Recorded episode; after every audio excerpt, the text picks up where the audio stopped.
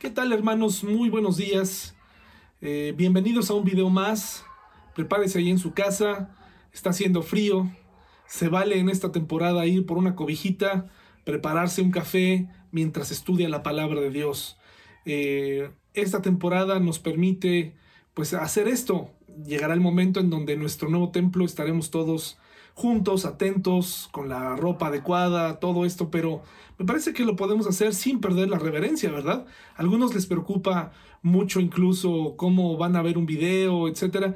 Me parece que aquí lo importante es la actitud del corazón. Así que sea bienvenido. Siéntese y disfrute de este video. Hoy vamos a tocar un tema muy interesante y para esto quisiera llevarles a Jonás, al libro de Jonás capítulo 4. Jonás capítulo 4. Eh, la frase de esta mañana es, estoy tan enojado que quisiera morirme. Estoy tan enojado que quisiera morirme. Estoy tan enojado que quisiera morirme. Bueno, pues, eh, ¿cuántos de nosotros no hemos expresado enojo? ¿Cuántos de nosotros no hemos sentido eh, molestia, enojo ante las circunstancias? Ante las cosas que, nos salen, eh, que no nos salen bien, ante la injusticia, eh, ante N cantidad de cosas, eh, las emociones están ahí y algunos de nosotros podemos llegar a contar momentos en los que casi perdimos la cabeza o perdimos la cabeza tristemente por el enojo. Ahora bien, quiero hacerle pensar en esta frase. Mm, tal vez muy pocas personas han llegado al punto de decir estoy tan enojado que quisiera morirme. Me parece que la expresión está diciéndonos algo más del el estado en el que Jonás se encontraba en este momento. Me parece que una persona enojada pues quiere eh, tomar eh, justicia por su propia mano, quiere eh, hacer otro tipo de cosas, manifestadas a través de, violencia, indiferencia, pero aquí vemos a, a Jonás con esta expresión prácticamente rendirse, dice, ya no quiero vivir, porque ya no quiero seguir viendo este tipo de cosas.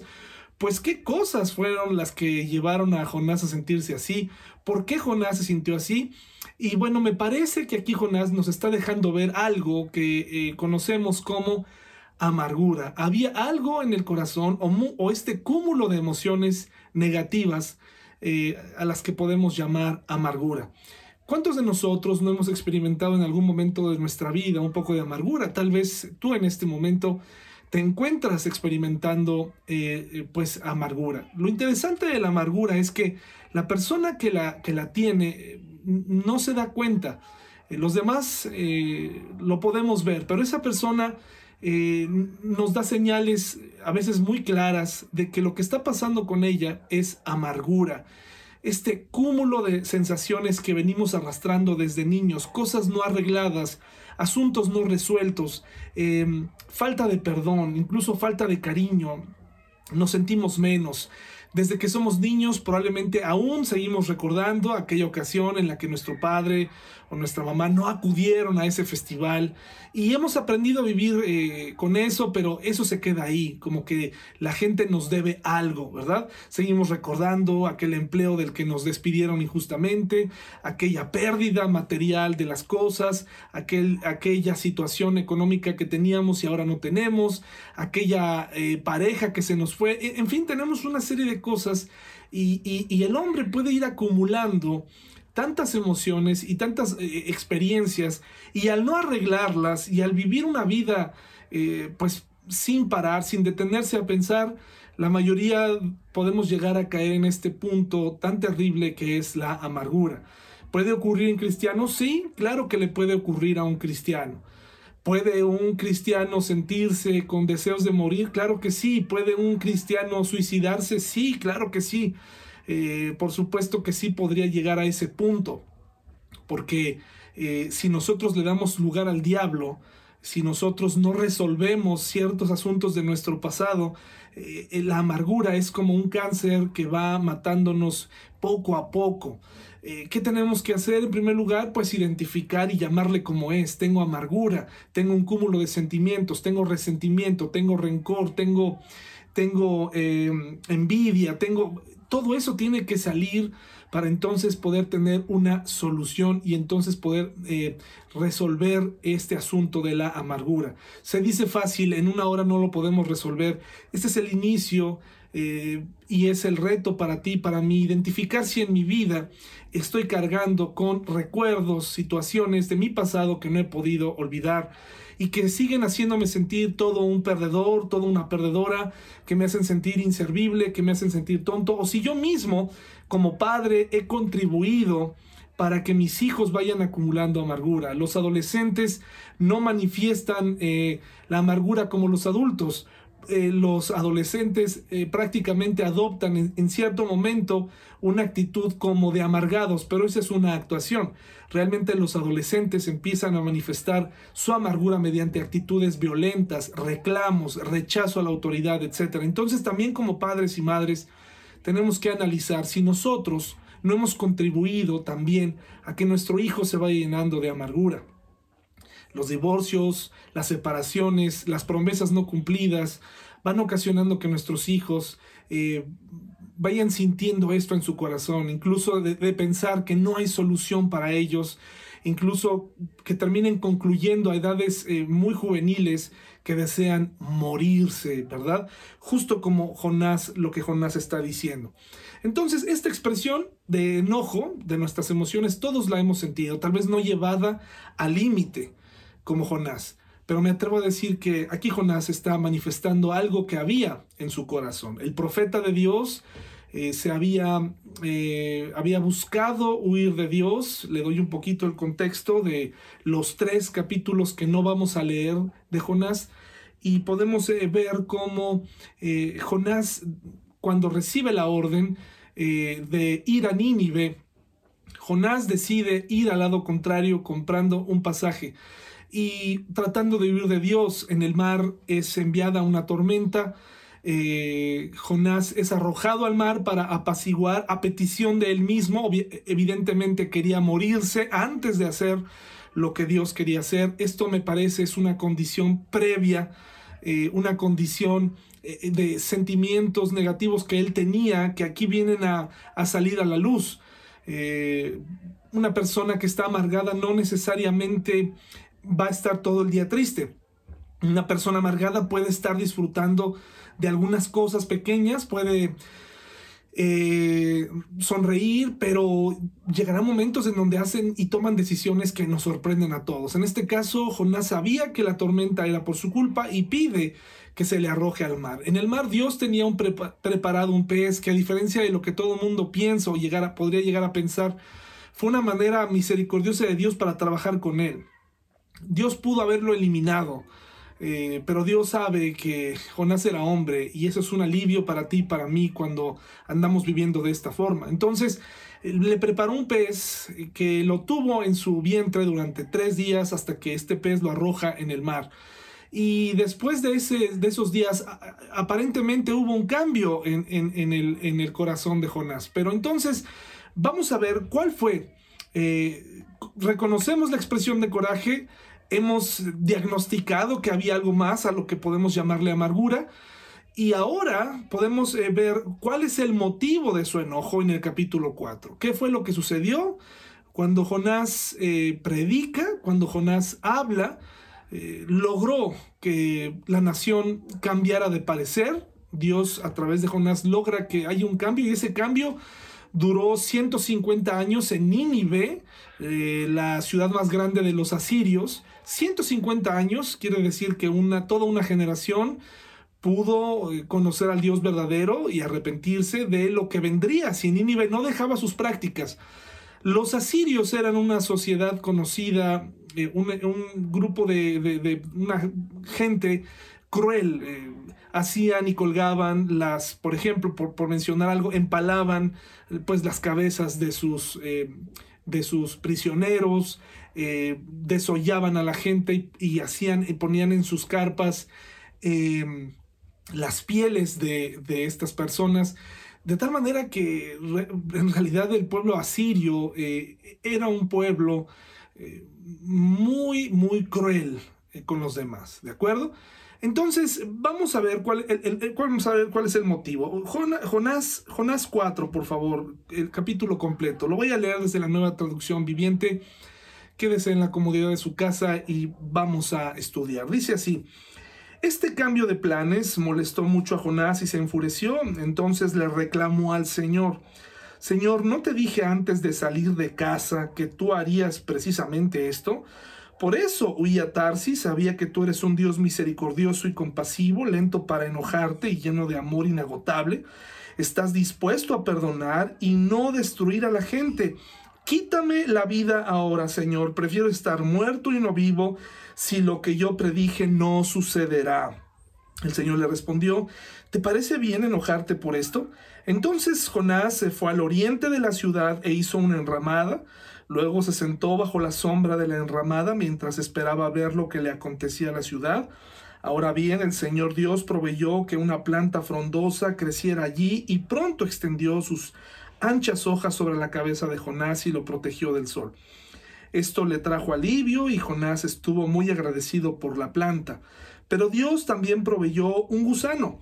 Al amanecer del día siguiente, el gusano se comió el tallo de la planta, de modo que se marchitó. Así que cuando el sol se intensificó, eh, Dios proveyó un viento abrasador del oriente para que soplara sobre Jonás. El sol pegó sobre su cabeza hasta que se sintió tan débil que deseaba morirse y exclamó, es mejor morir que vivir así.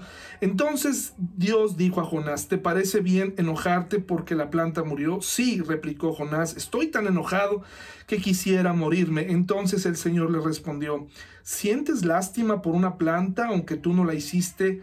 No la hiciste nada para que creciera, tú no hiciste nada para que creciera, creció rápido y murió rápido, pero Nínive tiene más de 120 mil habitantes que viven en oscuridad espiritual, sin mencionar todos los animales, ¿no debería yo sentir lástima por esta gran ciudad? Eh, un pasaje revelador, muy interesante, porque aquí el diálogo, hermanos, es entre Dios y Jonás. Y observe cómo el profeta de Dios, Jonás, eh, le está hablando a Dios. Le está incluso amenazando, eh, diciéndole, preferiría estar vivo antes eh, que ver que tú vas a perdonar. El, motivo del enojo de Jonás en esta situación era que Dios era misericordioso. ¿A quién de nosotros le, va, le puede molestar que Dios sea misericordioso? ¿A quién de nosotros le podría molestar que Dios eh, fuera lento para la ira y grande en misericordia? Lo lógico es pues que a nadie, pero quiero decirte que a una persona con amargura en su corazón, sí, porque lo que una persona eh, con amargura quiere es precisamente ver eh, que las personas que le han fallado en la vida reciban lo que según ella mm, o ellos merecen. Eh, no están dispuestos a esperar, no están dispuestos a perdonar, lo que ellos quieren es que Dios actúe. Por eso aquí nos dice, prácticamente le está diciendo Dios a Jonás, preferiría que me mataras porque sé que los vas a perdonar. Y yo le estaba dando un ultimátum a Dios, más te vale, más te vale que lo que yo predije no haya sido en vano y que descienda fuego del cielo, porque yo no vine aquí a perder mi tiempo, yo quiero ver muerte, yo quiero ver tu justicia. Efectivamente, el pueblo asirio es uno de esos enemigos, eh, pues, eh, acérrimos del pueblo de Israel. Efectivamente, el, pueblo de Israel fue sometido por los asirios. Pero mm, quisiera hacerles otra pregunta, hermanos. Eh, los, perdón, los israelitas fueron conquistados por los asirios nada más así porque sí. Nada más porque a Dios se le antojó, nada más eh, los asirios llegaron de la nada, ¿no, hermanos? Me parece que aquí Jonás está olvidando algunas cosas que hablaremos más adelante. Dice Efesios 4:26 en la nueva traducción viviente, dice así, además no pequen al dejar que el enojo los controle, no permitan que el sol se ponga mientras siguen enojados, porque el enojo da lugar al diablo. Interesante que aquí se nos cuenta cómo Jonás eh, se amanece despierto, eh, perdón, amanece enojado, amanece muy molesto por, por, porque está intuyendo que el Dios de gracia, el Dios de perdón, va a perdonar a Nínive, que, que va a ser efectiva la, la, pues el, grito de esperanza, que efectivamente eh, Dios va a perdonar. Esto le, esto le molesta de una manera eh, tremenda porque dice, bueno, no es posible, no es posible que, lo vayas a perdonar. Y entonces se duerme y al otro día sigue enojado. La recomendación aquí que, nos hace Pablo en el Nuevo Testamento es, no te duermas enojado, porque, pues no tanto por, el problema del descanso, no tanto por, eh, sencillamente porque es fácil acostumbrarse a estar enojados, hermanos. Cuando tenemos un enojo, una situación que viene a nuestra vida, pues vienen los problemas uno tras otro, hermanos. Viene un problema tras otro, viene una situación tras otra y se van acumulando en nuestro corazón. Por eso Pablo nos dice, y Dios nos dice a través de Pablo, por favor, eh, no te duermas enojado. No te duermas enojado, resuelve la situación. Y si tienes que hacer algo respecto a esto, que sea lo primero que hagas al otro día, resuelve la situación, sea lo que sea, libérate, no acumules, no acumules enojo, porque esto producirá tarde o temprano amargura en tu corazón. Y me parece que llevaba varios días así, Jonás. O sea, desde el momento en el que huye de Dios, desde el momento en que va al lado contrario y no salen sus planes, de incluso morir, porque él no quiere, él no quería eh, compartir el mensaje de Dios, me parece que él estaba eh, escudándose en, en que mm, es muy probable que ningún profeta quisiera tomar esta labor de ir a hablar y pregonar esperanza para los asirios. Él está tomándose y escondiéndose de esto diciendo, ¿por qué a mí? ¿Por qué a mí? ¿Por qué lo tengo que hacer yo? No estaba, eh, no estaba bien, me parece, Jonás. Se estaba escondiendo en un, en un prejuicio racial, en una situación en donde él consideraba que había injusticia. De otra manera no se, no se entiende. E, él estaba tratando de decir, ¿por qué los quieres perdonar a ellos? ¿Quiénes son ellos, Dios? O sea, tú tienes que estar de nuestro lado. ¿Por qué, por qué eh, no los matas? ¿No te parece familiar este cuestionamiento? ¿Por qué a ellos les va bien, Dios? ¿Por qué a esta familia le va bien? ¿Por qué a este hombre gana lo que gana? ¿no? ¿Por qué yo si te sirvo me pasa esto? ¿Por qué si yo te sirvo me enfermo? ¿Por qué si yo te sirvo eh, he perdido esto y aquello? Y, es muy fácil, hermanos, eh, llegar a este punto y a esta conclusión de decir, algo estás haciendo mal, Dios, algo estás haciendo mal.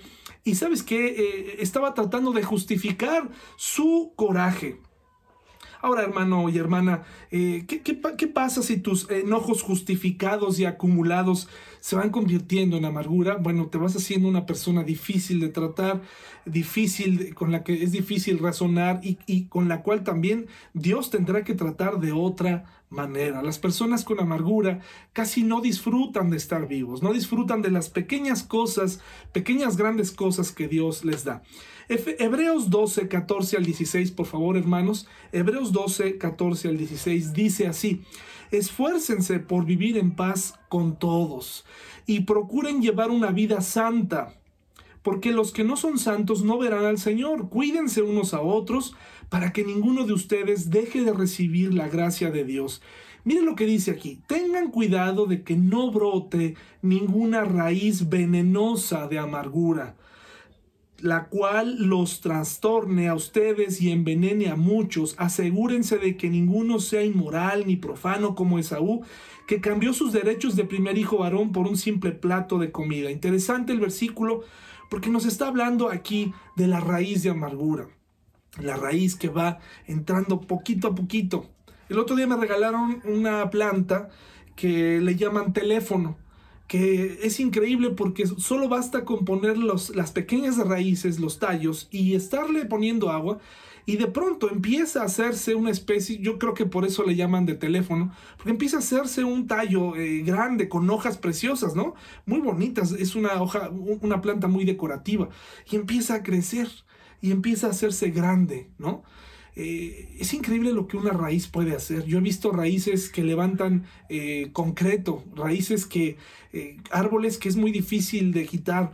Tan solo la Biblia nos habla, ¿verdad? De, esta, de estas plantas que crecen junto al trigo, que se llaman cizaña, que ahogan el trigo verdadero. Entonces nos está tratando de decir aquí, ten cuidado de que tu corazón no empiece, no empiece a enraizarse, no empiece a tener un problemita con la amargura. La amargura comienza cuando observas a los demás que les va mejor, cuando tú te comparas, cuando todas las mañanas, por todos esos recuerdos de tu pasado, cuando tú piensas que de alguna manera tú estás destinado a fracasar, que estás destinado a ser el perdedor. Desde niños experimentamos este sentimiento. Nuestros padres probablemente también lo sufrieron de sus padres y por eso, como papás ahora tenemos que tener cuidado de cómo educamos a nuestros hijos, porque la amargura puede empezar, no respeta la edad, no respeta la clase social, todo mundo puede llegar a amargarse. Por eso dice aquí, eh, hermanos, tengan cuidado con ese brote de raíz de amargura y no es casualidad que aquí también eh, el autor de Hebreos nos diga, oye, eh, por favor, no seas como Esaú. Esaú y Jacob eh, crecieron eh, bajo el cuidado de Isaac, ¿no? Su padre, y Rebeca. Pero recuerde que había favoritos. Isaac prefería a Esaú y Rebeca prefería a Jacob.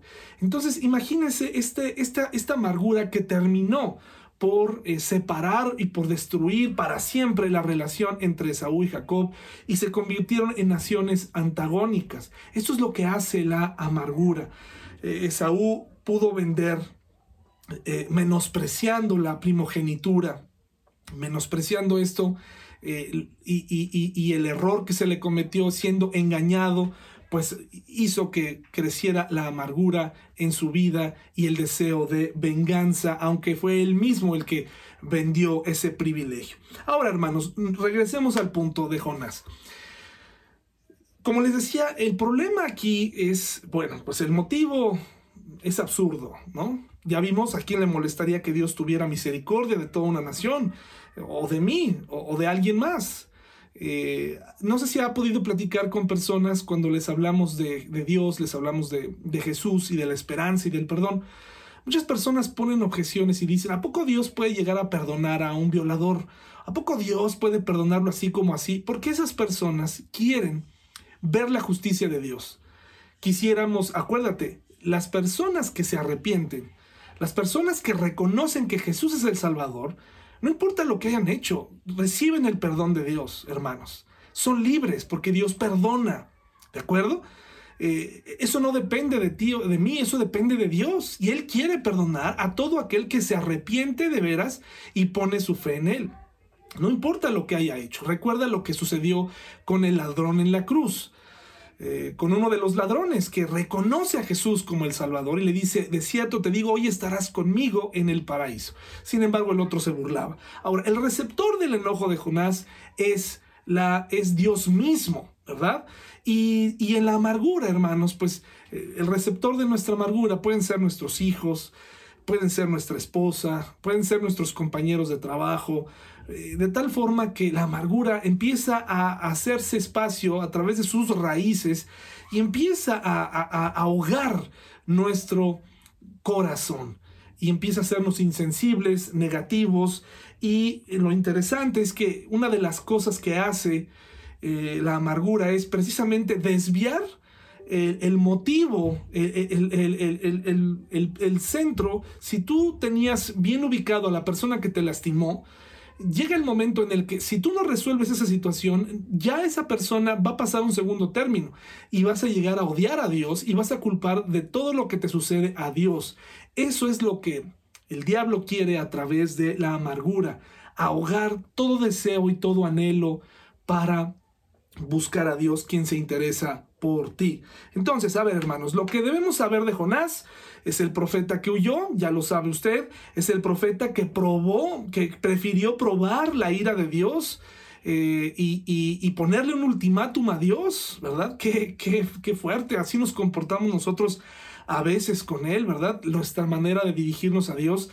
Y de verdad Dios ha sido misericordioso, ha sido un Dios de amor, que ha tenido paciencia para con nosotros y no nos paga conforme lo que nosotros merecemos. Y aquí Dios pudo haberle dicho, mira Jonás, yo no tengo por qué soportarte a ti. Tú eres mi, eres mi, eh, sencillamente un, eh, un profeta más y yo voy a, voy a acabar contigo y se acabó. Yo eh, no te voy a destruir y no pasa nada. Entonces, sin embargo, no lo hizo. Segundo de Reyes 14, 25, por favor, algo que usted tiene que saber de, de Jonás es que Jonás, pues este libro nos habla de, de la experiencia que tuvo Jonás huyendo de Dios. Y no nos dice si se le quitó el coraje o no, pero sí nos dice algo de su pasado en, en Segundo de Reyes 14, 25. Segundo de Reyes 14, 25, hermanos. Voy a leer desde el 23. Dice, Jeroboam II, hijo de Joás, o Joás, comenzó a gobernar Israel durante el año 15 del reinado de Amasías en Judá y reinó en Samaria 41 años. Jeroboam Segundo, hizo lo malo a los ojos del Señor, como casi todos los reyes, se negó a apartarse de los pecados que Jeroboam, hijo de Nabat, hizo cometer a Israel. Jeroboam II recuperó los territorios de Israel que estaban entre Lebo, Amat y el Mar Muerto, tal como había prometido el Señor, Dios de Israel, por medio del profeta Jonás, hijo de Amitai, profeta de Gad Efer. Vemos entonces a, a un Jonás haciendo su trabajo de profeta hacia su paisano, el rey Jeroboam II.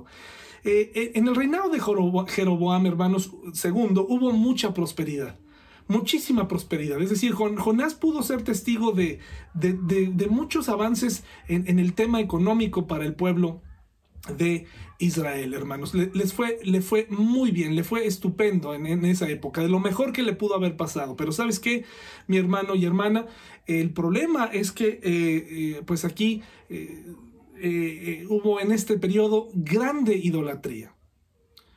Muchísima idolatría, como nunca la hubo.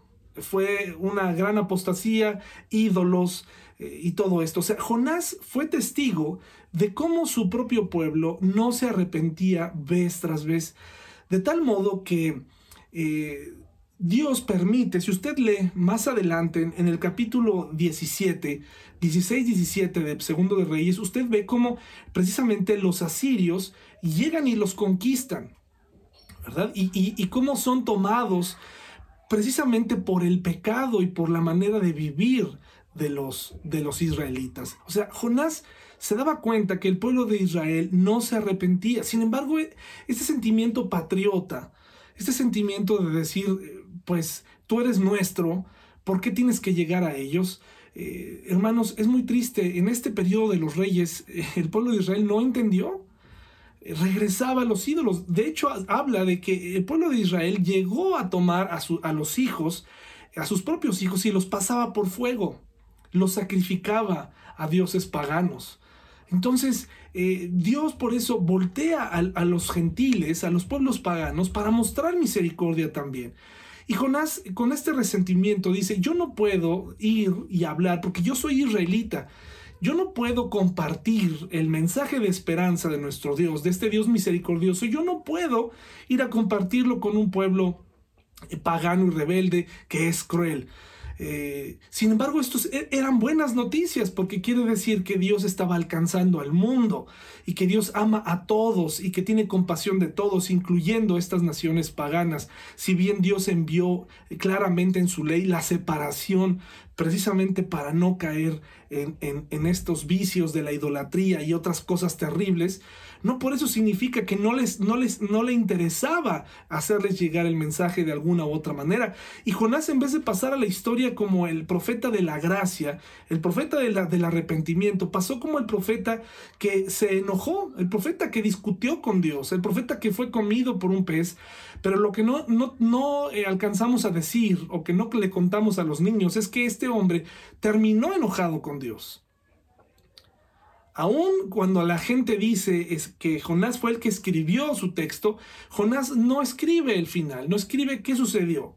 Si él o no, si él fue el autor o no, el punto aquí nos deja muy abierto la posibilidad de que Jonás haya sido un hombre que, murió amargado por esas situaciones. Probablemente eh, no es un profeta eh, muy conocido más que por esta historia, probablemente eso a él, el no tener tanto protagonismo como sus contemporáneos. En este momento recuerdo, por ejemplo, a Amós, que era otro, otro profeta, Oseas, y tal vez Jonás, eh, no sé, empezó a acumular ciertas cosas. eh, y lo vemos teniendo y acumulando esta serie de circunstancias. Ahora, lo que debía recordar Jonás en esta circunstancia es que Israel pues no se había arrepentido de su pecado, que Jonás mismo había experimentado el perdón de Dios. Una persona que está con amargura no se pone a pensar que fue perdonada también por Dios. Eh, eh, muchos de nosotros olvidamos que fuimos perdonados. Cuando vemos que Dios bendice a los demás, eh, queremos ver justicia. Y nosotros fuimos perdonados por Dios también. Fuimos enviados a llevar buenas nuevas. Una persona que está viviendo en amargura ha dejado de valorar su salvación, ha dejado de valorar la convivencia en la iglesia, ha acumulado. Eh, es fácil encontrar. Yo te quiero decir que muy probablemente en años recientes me deshice de esa amargura que yo tuve o que yo acumulé en contra de la iglesia en donde estaba, hasta que me di cuenta que yo tenía ese asunto pendiente con Dios y tenía que perdonar y tenía que dejar atrás esto y que mientras no lo dejara, iba a seguir manchando mis mensajes con malos recuerdos y con cosas eh, tristes, que, que, obviamente pues es el mensaje de Dios, pero que siempre en ocasiones iba cargado de amargura y de falta de perdón. Ahora, hermanos, algo que Jonás y tú y yo tenemos que recordar es que la gracia va primero. Eh, la gracia va primero y luego vendrá el juicio. Primero Dios se muestra como un Dios misericordioso y de gracia. Dios no va a caer inmediatamente con el juicio. Dios nos da oportunidades. Cuando dice que es lento para la ira, pues nos debe quedar claro esto. Es lento para la ira. No quiere ver a nadie. Eh, no le manda el cáncer así como así, o, lo permite, ¿verdad? Porque Él no lo inventó. Eh, o no manda la calamidad o la inundación, sino que Dios muestra su misericordia y su gracia. Y por supuesto, permite eventos eh, complicados, pruebas para que lo busquemos, porque de otra manera no volteamos a ver a Dios por nuestra vida eh, con el ritmo de vida que llevamos. Ahora, hermanos, la ley de Dios fue entregada para que toda gente se diera cuenta de la magnitud de su pecado. Esto es Romanos 5:20. Pero mientras más pecaba la gente, más abundaba la gracia maravillosa de Dios. Una persona con cierta amargura estará siempre citando aquellos textos donde Dios ejecuta justicia y juicio, donde Dios es, parece ser que ves un grupo de cristianos felices, disfrutando, viviendo su libertad en Cristo. Ah, pues lo que queremos es que no, no, no, no, deben tomarlo así en serio, debe ser duro, debe ser difícil. Y eso, hermanos, es triste porque Dios no se maneja así. Tenemos que recordar que en este mundo, este mundo lleno de pecado, este mundo lleno de fallas, este mundo caído, es el perfecto ambiente para hablar de, un Dios de gracia. Y hablar desde la gracia y desde el perdón es lo que este mundo necesita, porque llegará el juicio, hermanos. El juicio llegará, el juicio es inevitable. Por eso nosotros tenemos que hablar.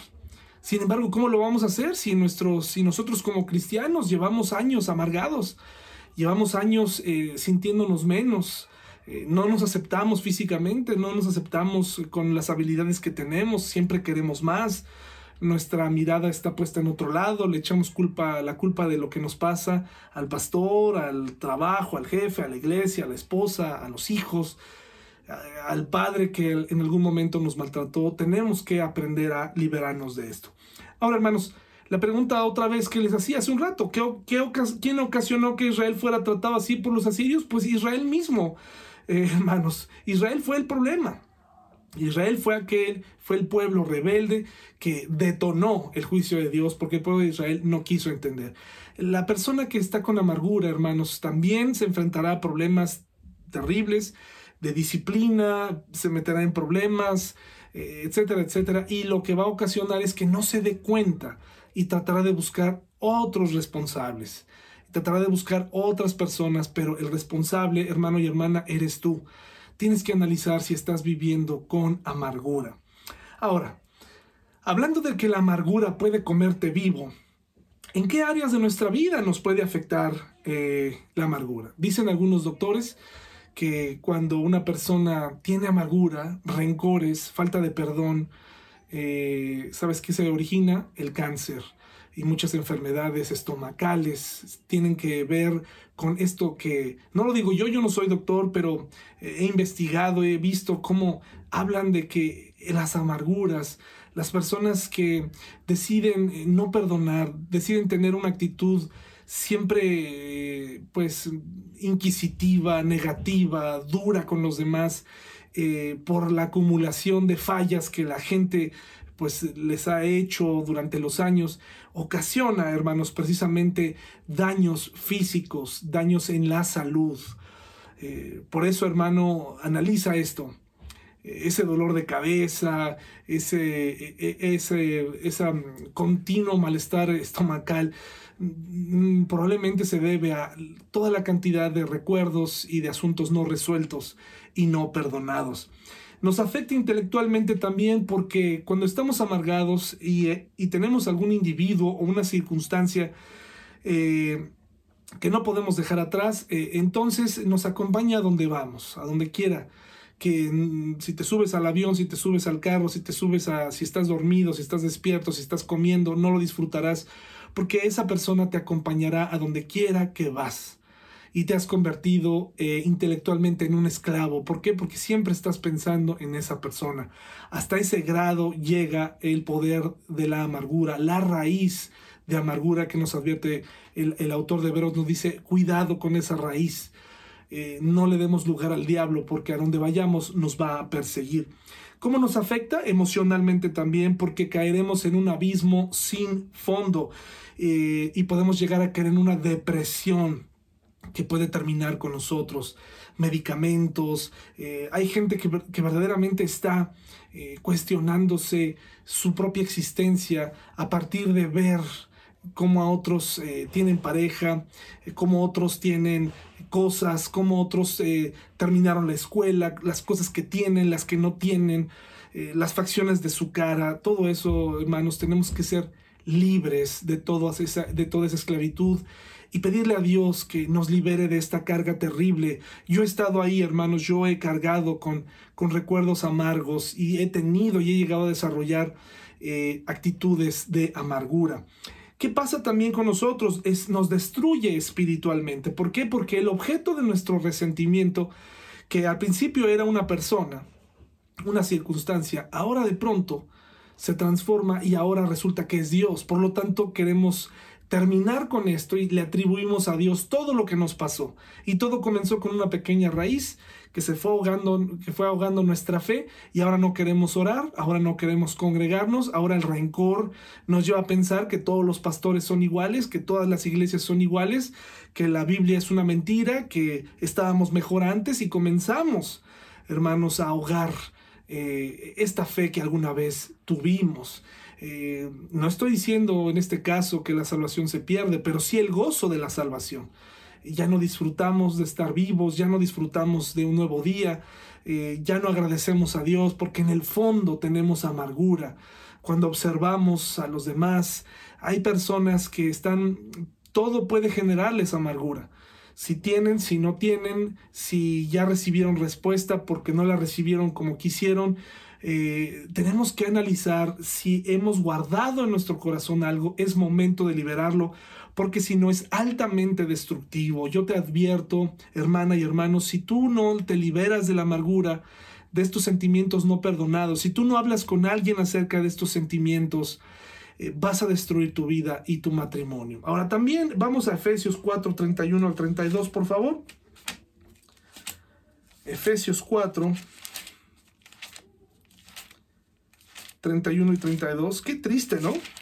El darnos cuenta cómo Jonás termina discutiendo con Dios, pero Dios al final con la última palabra diciendo, yo tengo misericordia de toda esta gente que no sabe distinguir entre su mano derecha de su mano izquierda. Algunos piensan que se estaba refiriendo a niños, a una nueva generación que no tenía por qué pagar por el juicio de, de sus padres. Por eso Dios estaba permitiendo el perdón. Efesios 4, 31 al 32 Dice así, líbrense de toda amargura, furia, enojo, palabras ásperas, calumnias y toda clase de mala conducta. Por el contrario, sean amables unos con otros, sean de buen corazón y perdónense unos a otros, tal como Dios los ha perdonado a ustedes por medio de Cristo. Qué interesante, hermanos, porque aquí se nos está invitando precisamente a hacer un lado la amargura, a vivir una vida diferente. Y aquí nos está revelando algo, hermanos. Mire, eh, socialmente también nos afecta. ¿Te has fijado o tienes algún familiar, algún amigo que todo el tiempo está hablando con groserías de manera soez? Eh, se pega, insulta, eh, se está platicando de manera, de manera feliz, está insultando, hermano, esa es una señal de amargura. Eh, no quiere decir que Dios no pueda quitarle el lenguaje, lo que pasa es que esta persona ha decidido esconderse en ese lenguaje para expresarnos su amargura por las circunstancias. Una persona soez, una persona que usa malas palabras todo el tiempo, hermanos, creyentes, estoy hablando de creyentes así, es casi seguro, hay amargura en su corazón, hay cosas no resueltas. Eh, no hay nada que Dios no pueda arreglar, no hay nada que Dios no pueda perdonar, pero si tu voluntad no está entregada a Dios, si tú no le has entregado esos recuerdos, no tienes motivos para cantar, no tienes motivos para, para dejar de hablar así. Es tu manera de reclamar lo que no se ha arreglado en tu vida, lo que tú has considerado que Dios no puede hacer y hablar así te separa de la gente y te pone en esa, en esa línea de gente amargada y de gente triste todo el tiempo. Así que esa actitud negativa, esa actitud de, donde todo está mal. Yo conozco gente que Dios les ha permitido viajar en donde a mí me encantaría estar en esos lugares donde ellos han estado y les preguntas y dicen, no, pues no es gran cosa. Eh, que han podido comer algo que yo no he podido comer, que siempre he querido y lo han probado y dicen, no, no es gran cosa. Eh, han podido experimentar, no, no es gran cosa. Quiere decir que ya no tienen esa capacidad para disfrutar, porque hay un asunto no resuelto ahí. Hay un asunto no resuelto. ¿Cuál es tu problema no resuelto, hermano y hermana?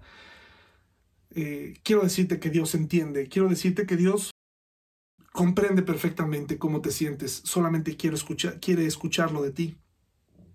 Quiere escuchar eh, tu sentimiento, cómo, cómo, la, cómo estás eh, viviendo, cómo, qué está pasando contigo. Dios quiere escucharlo de ti, hermano y hermana.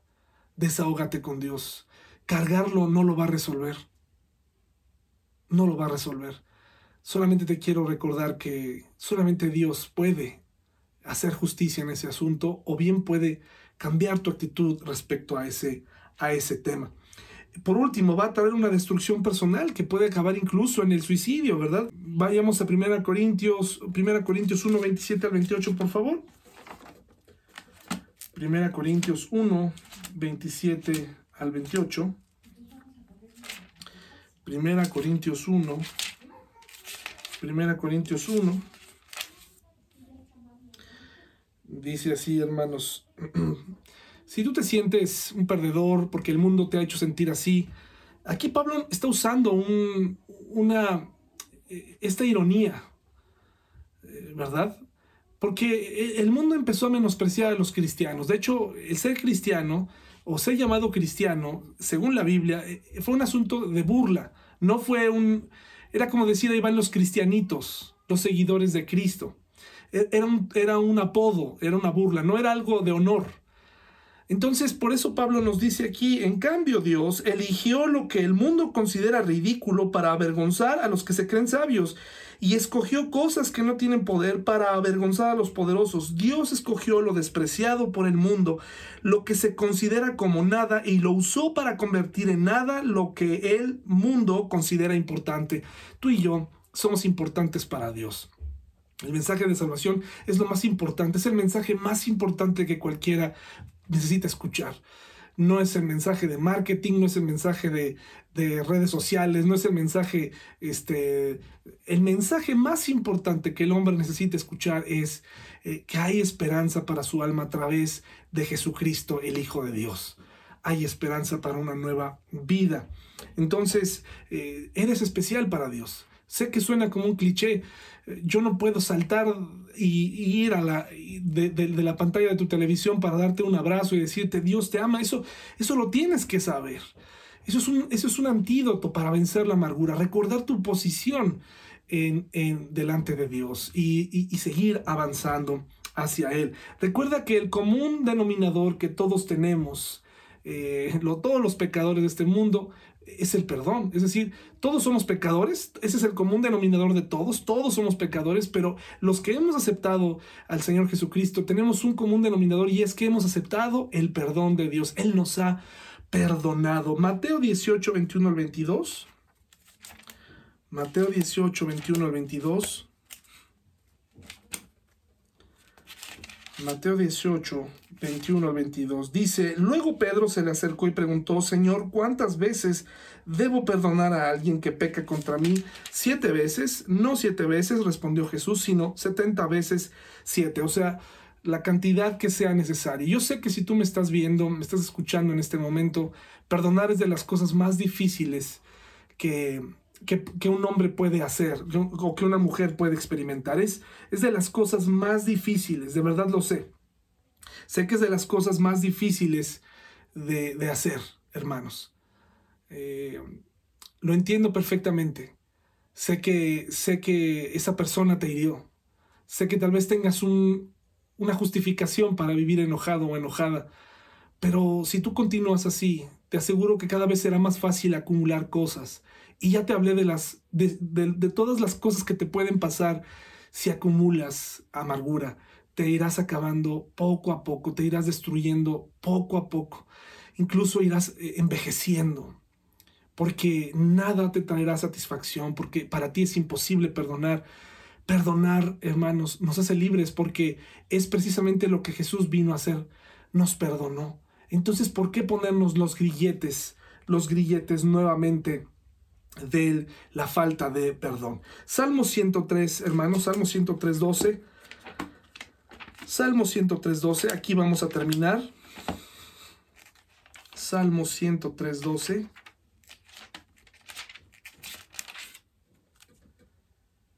Dice así, hermanos, por favor, si tú te sientes eh, eh, que no puedes perdonar, eh, yo sé que va a tomar tiempo, pero eso sí se lo puedes pedir a Dios, que vaya ayudándote, rompiendo ese corazón. Y, lo que puedes ir haciendo es precisamente no alimentar la amargura, ir podando esas raíces de amargura que dejamos crecer en nuestro corazón.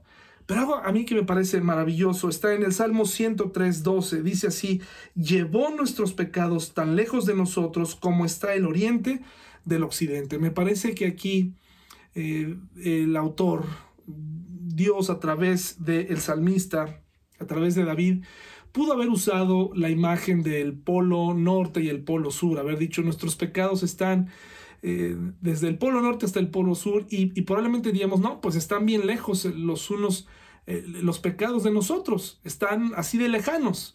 Pudo haber usado eso. y creo que hubiéramos quedado satisfechos con esto. Me parece que no es casualidad que diga que nuestros pecados, hermanos, están, están tan lejos como el oriente del occidente. Así de lejanos están porque estas son referencias o son nociones, es decir, no podemos medir dónde empieza el oriente y el occidente, sencillamente son nociones, son ubicaciones. Esto quiere decir que es muy amplio el perdón de Dios que hemos recibido tú y yo nuestros pecados se movieron para allá, entonces eh, tan lejos de nosotros, en el fondo del mar, y ya no somos juzgados por ellos. Entonces mi pregunta es, ¿por qué no habríamos de perdonar? ¿Por qué no habríamos de dar ese primer paso para perdonar? Ese primer paso para hablar, para sanar nuestro corazón. Eh, hermanos, hay cristianos amargados. Hay cristianos amargados en nuestra iglesia. Hay cristianos batallando con el porvenir, disfrutar de la vida, no le ven nada bueno a las cosas, a su futuro. Pero yo te quiero recordar, fuiste perdonado por Dios. Ya Él arrojó tus pecados lejos. Hermano y hermana, da este paso. Comienza a avanzar. Esto te va a ayudar. No cargues con la amargura. Cargarlo, estarlo platicando todo el tiempo, estarle dando vueltas a este asunto una y otra vez a veces nada más cambia la escenografía, cambia el año, pero sigue siendo lo mismo. Es necesario ser transformados, hermanos. Fuimos, a ser, fuimos llamados a ser libres en Él.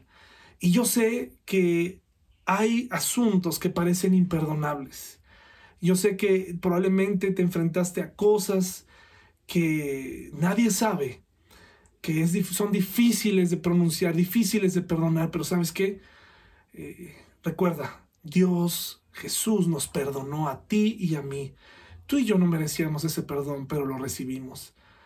No discutas con Dios. Disfruta de su gracia y de su misericordia y no acumules amargura. Hermano y hermana, te deseo una buena semana y nos vemos en el próximo video. Disfruta de la libertad en Cristo, disfruta de la gracia, gózate con lo que tienes y busca a Dios porque es lo mejor que tenemos. Hasta luego, hermanos.